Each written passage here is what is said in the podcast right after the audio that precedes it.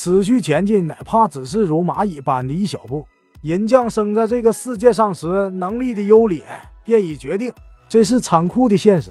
那么平凡的人是不是就绝对没法成为非凡的人？答案是否定的。只要每天积累平凡人，也能变得非凡。谈及才能，一般人都认为才能越高越好。对于企业来说，如果有许多才华横溢的人加入，业绩理应相应增加，企业也能得到大发展。这是一般人的想法。稻盛先生回忆京瓷还是中小企业的时候，他就很羡慕其他企业。能够拥有众多优秀的人才。起初，稻盛先生也满心期望才华横溢的人加入企业。他坦诚地表示，他也曾轻视那些头脑有些迟钝的人，但是他的期望屡次被辜负。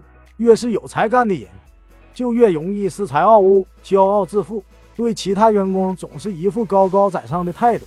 结果，公司内部气氛也变得糟糕起来。同时，因为这些人有才干，对事物判断迅速，动不动便改弦易辙。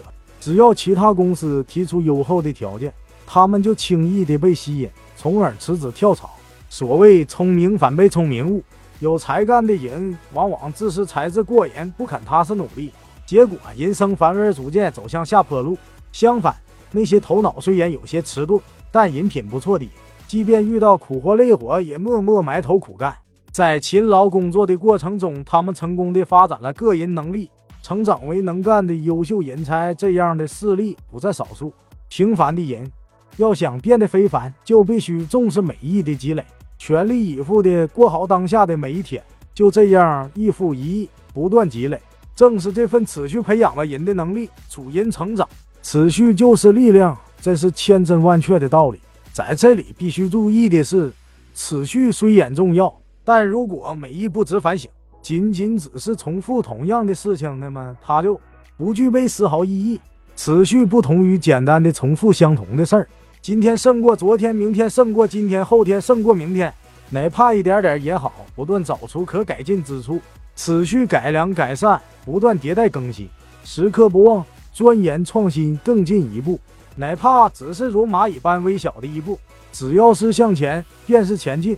如此。一积月累，长此以往，就能拉开巨大的差距。就这样，不走熟悉的同样的道路，一边钻研创新，一边持续，就是通往成功的捷径。贯穿人生的原理原则。稻盛先生二十七岁创立京瓷时，只是一个研究陶瓷的技术人员，在企业经营方面可以说完全是个外行。但是，既然成为经营者，他就不能仅以技术人员的身份从事研发工作。还必须承担员工乃至其家人的生活，对他们的人生负责，将企业经营下去。沉重的责任压在稻盛先生的双肩上，原来自己背上了一个不得了的包袱，他每天都为此苦恼。企业每天都有各种各样的问题发生，生产线上的麻烦和其他企业的竞争，和客户的关系等方方面面发生的问题，都需要经营者做出最后决定。即使是自己不精通的销售或财务工作，经营者也不得不迅速做出判断。而且，因为经营者的一个判断，企业有可能发展壮大，也有可能倾覆。对于从前只是一介技术人员的稻盛先生而言，企业经营是一个未知的领域。他既无经营所需的知识，也无决策的依据，而且没有经验，既意味着在决策时没有可参照的模式及潜力。在这种状态下，自己到底应该以何为指针开展经营呢？历经长时间的苦恼之后，稻盛先生最终得出的结论是：遵照极为朴素的原理原则开展经营。换句话说，就是作为人何谓正确？不撒谎，不贪婪，不给人添乱，正直待人，和善等。他依照这些看似天经地义、做人应当遵守的最低限度的规则来经营企业，把这些简单的伦理道德。作为经营的判断基准，这一决定的背后隐藏着一个因子，即使不是企业经营者，我们平易在人生的方方面面，同样需要做出选择和判断。我们在现实中必须独立判断，一次次做出决定。一个人的人生是由每天的选择和决定所塑造的，这么说一点也不为过。若如此看待事物，那么人生和经营就完全相同。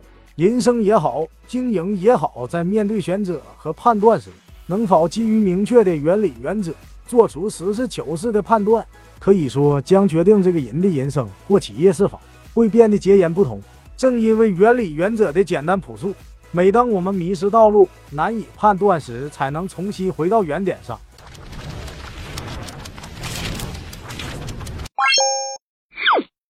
我们书友会希望用十五年时间带动一亿人读书，改变思维、思考致富，和一千个家庭共同实现财务自由。快来加入我们吧！